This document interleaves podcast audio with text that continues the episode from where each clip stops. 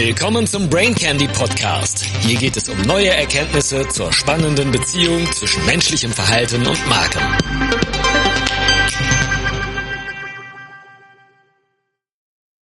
Brain Candy 65. In den nächsten zehn Jahren wird sich unsere Wirtschaft, unser Leben schneller wandeln als in den letzten 100 Jahren. Sind Sie schon vorbereitet? Im letzten Brain Candy habe ich mich besonders mit der hohen Komplexität der Bekämpfung der Corona-Pandemie beschäftigt. Eine Komplexität, die aktuell sowohl die politische Führung als auch die öffentliche Verwaltung an und über ihre Grenzen bringt, sodass wir weiterhin mit mittelalterlichem Lockdown leben müssen.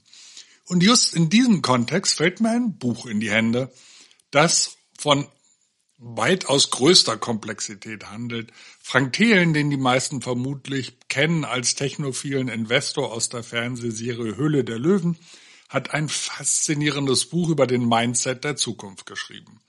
Seine zentrale These, wir brauchen eine zehnfach DNA. Denke also größer, think Moonshot, um mit der Entwicklung der schnellsten Gesellschaften und Unternehmen mithalten zu können. Also so ziemlich das Gegenteil dessen, was wir in der Pandemie gerade erleben dürfen. Wir Menschen überschätzen kurzfristige Entwicklungen deutlich, was immer wieder zu Hypes führt, aber dafür unterschätzen wir die längerfristige Entwicklung massiv, weil wir uns eben nicht vorstellen können, wie wir uns selber durch Lernen und Adaption weiterentwickeln und zu einem späteren Zeitpunkt neue Lösungen dafür zu schätzen wissen. SMS war sowas kurz verlacht, dann schnell sehr beliebt und in der Folge massiv überschätzt worden, inzwischen durch viel leistungsfähige Lösungen wie WhatsApp fast bedeutungslos geworden. Zum Leidwesen aller großen Telekommunikationsanbieter, die das nicht haben kommen sehen und so das Feld Facebook und WeChat überlassen mussten. Wir überschätzen immer die Veränderungen, die in den nächsten beiden Jahren passieren sollen aber wir unterschätzen den Wandel, der über die nächsten zehn Jahre passiert, sagt Bill Gates. Wir denken unsere Zukunft linear statt exponentiell, wie wir etwa die digitale Entwicklung nicht so vorausgesehen haben. Wir decken Autos einfach weiter, etwas weniger Verbrauch, etwas mehr ein Assistenzsystem, vier Räder und weiterhin Straße. Die Zukunft wird anders aussehen radikal neue Lösungen entstehen, weil Innovationen erschwinglich werden, wenn sie in höheren Stückzahlen produziert werden können.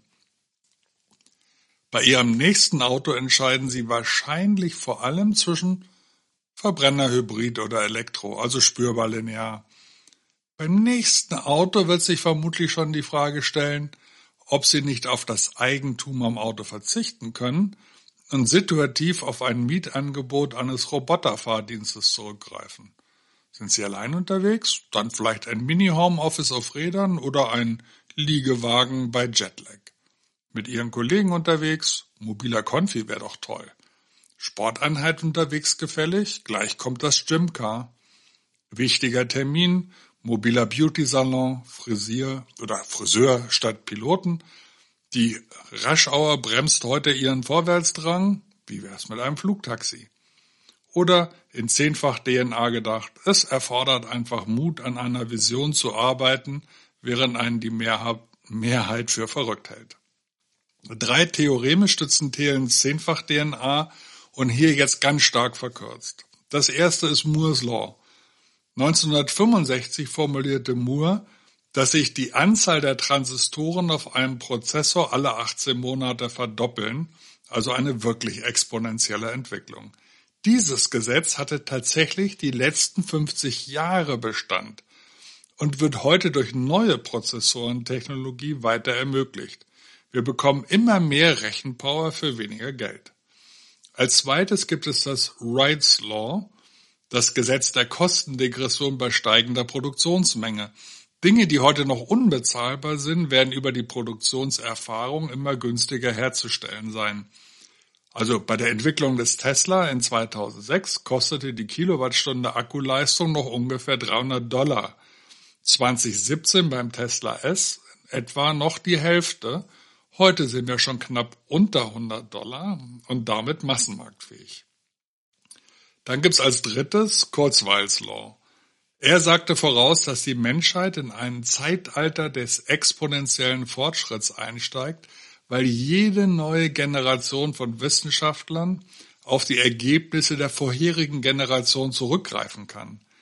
Die Erfinder des Taschenrechners arbeiteten noch mit Papier und Bleistift, die folgende Generation konnte mit Taschenrechnern arbeiten heute stehen Supercomputer und künstliche Intelligenz bereit. Zudem gibt es weltweit immer mehr Forscher. In 2010 knapp dreimal so viele wie in 1990. Alle Gesetze zusammengenommen lassen erwarten, dass wir eine geradezu irrsinnige Beschleunigung der Entwicklungen in den nächsten zehn Jahren erleben werden. Auf die Dampfmaschine folgte die industrielle Revolution, auf, die, auf diese die digitale. Jetzt sind wir an der Schwelle zur vierten Revolution, für die Thelen dieses explosionsartige Wachstum voraussagt. Thelen beschreibt mit großer Sachkenntnis viele Bausteine, die die weitere Entwicklung beschleunigen werden und wie diese Bausteine sich gegenseitig verstärken können. Ich gehe hier nur als Übersicht darauf ein, gönnen Sie sich die intellektuelle Challenge, das genauer in seinem Buch zu erfahren. Es lohnt sich wirklich, auch wenn Sie nicht technophil sind. Oder erst recht, wenn Sie diese Entwicklungen Ihrer Vorstellung sogar beunruhigen. Man muss sich nicht darauf freuen, aber ein besseres Verständnis, was die möglichen Entwicklungen sind, hilft uns allen. Denn wir sind gut beraten, die Weichen zu stellen, dass wir nicht abgehängt werden und dass die Rahmenbedingungen für ein Funktionieren der Gesellschaft auch in der vierten Revolution rechtzeitig gesetzt werden. Thelens sieben zentrale Bausteine der Zehnfachbeschleunigung kommen jetzt. Erstens künstliche Intelligenz. Noch stehen wir am Anfang der Entwicklung KI 1.0. Eigentlich ist es bisher vor allem Maschinenlernen, also Mustererkennung, und stellt allein damit schon mächtige Analysewerkzeuge für Wissenschaftler dar und hilft bereits Kosten in vielen Servicebereichen zu reduzieren, zum Beispiel durch Spracherkennung und Sprachausgabe. Hallo, Alexa? Künstliche Intelligenz 2.0 dürfte dann viele Sachbearbeitungsjobs ersetzen können und auch akademische Jobs, die klare Durchführungsregeln haben. Denken Sie an Notare oder Ärzte, also insbesondere die teuren Radiologen. Meine Leser wissen, wie ich mit dem Versagen der Politik in der Bekämpfung der Pandemie hadere. Meine Hoffnung ist jetzt tatsächlich, dass wir mit KI die nächste Pandemie sehr viel besser beherrschen werden, weil die Komplexität aller Daten einer Pandemie tiefer verstanden wird und kurzfristig intelligente lokale Anpassungen vorgenommen werden können. Yes, please. Zweitens, Roboter erledigen immer mehr Aufgaben schneller, fehlerfreier, effizienter als wir, werden keine Wochenenden, werden stärker beweglicher und werden sich durch Lernen, also KI, selbst optimieren können. Die Gesellschaft braucht eine Antwort, wie bei KI, wie mit den wegfallenden Beschäftigungsmöglichkeiten umgegangen werden soll. Synthetische Biologie, Veränderung der DNA, denken Sie an CRISPR, lassen Heilung und Vermeidung von chronischen Krankheiten wahrscheinlicher werden. Ethische Fragen müssen beantwortet werden. Viertens, Blockchains. Daten können erstmals sicher und zuverlässig gespeichert und verwaltet werden. Fundamentale Mathematik und IT verheiratet. Daten können nicht mehr unbeobachtet manipuliert werden. Selbststeuernde, nach festen Regeln arbeitende Systeme werden Realität. Bitcoin ist wohl die aktuell bekannteste Anwendung einer Blockchain. Fünftens. 5G. Die digitale Vernetzung treibt den technologischen Fortschritt. Das Internet der Dinge, also die Verknüpfung von Maschinen und Menschen, wird ermöglicht durch hohe Datenraten und geringe Latenz. Zum Beispiel vollständig autonom fahrende oder auch fliegende Autos. Es wird günstiger, einfacher und schneller. Ganz neue Geschäftsmodelle entstehen. Sechstens. 3D-Druck. Das erste Mal werden unsere Herstellungsprozesse grundlegend geändert.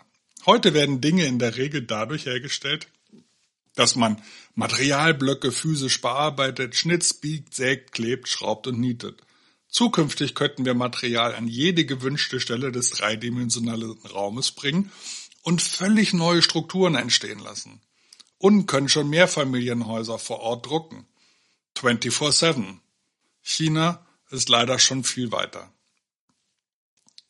Siebtens, Quantencomputer. Der Sprung, den die Leistungsfähigkeit von Computern machen wird, können wir uns kaum vorstellen. Wissenschaftler werden Durchbrüche im Verständnis von besonders komplexen Bereichen erzielen. Und damit es noch etwas komplexer wird,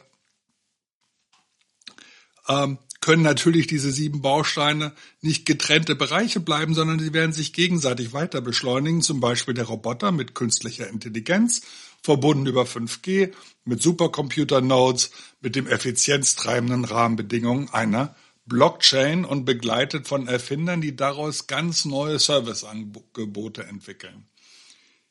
Die exponentielle Entwicklung wird ganz neue Firmen hervorbringen, weil die bestehenden Anbieter zu lange an ihren aktuell erfolgreichen Lösungen und ihren aktuellen Kunden festhalten.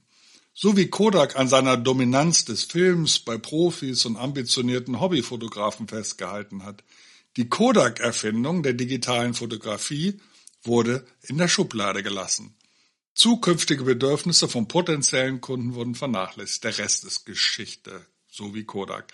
Neue Technologien haben früher viele Jahrzehnte gebraucht, bis sie eine breite Verwendung gefunden haben. Social Media, Digitalkamera, Tablets und Smartphones brauchten gerade mal ein Jahrzehnt. Das nennt man nicht umsonst Disruption. Den alten Geschäftsmodellen bleibt praktisch keine Zeit zur Anpassung. Franks Fazit, in den nächsten zehn Jahren verändert sich unsere Welt stärker als in den vergangenen hundert Jahren. Eine steile, aber durchaus eine quasi unvorstellbar vorstellbare These. Ich addiere noch ein Thema, das mich in dem Buch gefangen hat. Eignen Sie sich das First Principle Thinking an. Damit ist gemeint, dass man die zu innovierende Aufgabe immer zuerst in ihre fundamentalen Bestandteile, ihre Grundprinzipien zerlegt und für diese Bestandteile neue, bessere Lösungen findet, statt zu versuchen, die Gesamtleistung schrittweise zu optimieren. Elon Musk tritt gegen die NASA an. Mit wiederverwendbaren Raketen will er die Raumfahrt massentauglich machen. Er reduzierte Raketen auf ihre zentralen Bereiche Aerodynamik, Thermodynamik, Treibstoff und Triebwerke. Ein Bauplan mit industriell verfügbaren günstigen Bauteilen entstand. Es gelang SpaceX, den Preis eines Raketenstarts von 18.555 Dollar auf unter 3.000 Dollar pro Transportkilogramm zu senken. Und ja, ich weiß, dass gerade eine seiner, Ex äh, seiner Raketen nach einer erfolgreichen Landung explodiert ist. Elon ist wichtiger dass die Landung überhaupt geklappt hat.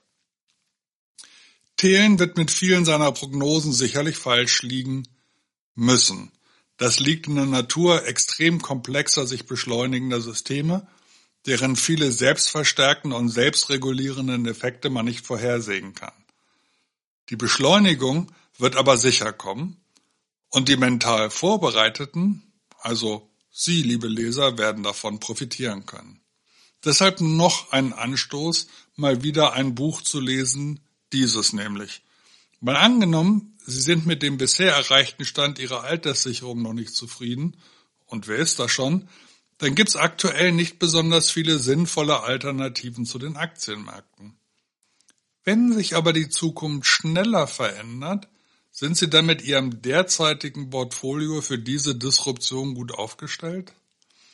Oder haben Sie vielleicht noch zu hohe Anteile von den bewährten Industrien der letzten Jahrzehnte oder gar den Internetgewinnern der letzten Jahre? Wie sicher sind Sie sich, dass Sie auch von künstlicher Intelligenz, Robotik, synthetischer Biologie, 5G, Blockchain und 3D-Druck partizipieren werden? Reicht es, Alphabet zu besitzen, Apple oder Amazon? Oder werden ganz neue Player entstehen? In Europa, in Amerika, in China?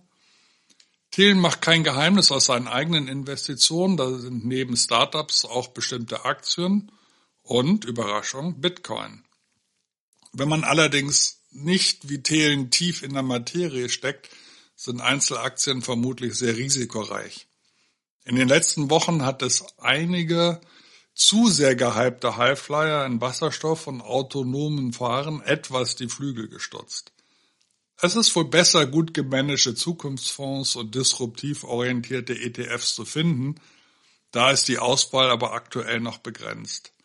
Spannend finde ich persönlich die ähm, ARK-ETFs und die findet man unter ark-invest.com, die leider nicht in Europa gehandelt werden können, aber es lohnt sich sehr, deren Newsletter zu abonnieren. Und wenn Sie da schon eigene Erfahrungen gemacht haben, vielleicht haben Sie Lust, mich dran teilhaben zu lassen. Gerne gebe ich das dann auch an interessierte Leser gesammelt weiter. Also, auf eine spannende Zukunft, die wir uns jetzt ein bisschen besser vorstellen können. Das Buch von Frank Thelen gibt's natürlich unter anderem bei Amazon und es heißt die 10x DNA, der Mindset der Zukunft. Schön, dass du wieder dabei warst. Bis zum nächsten Mal.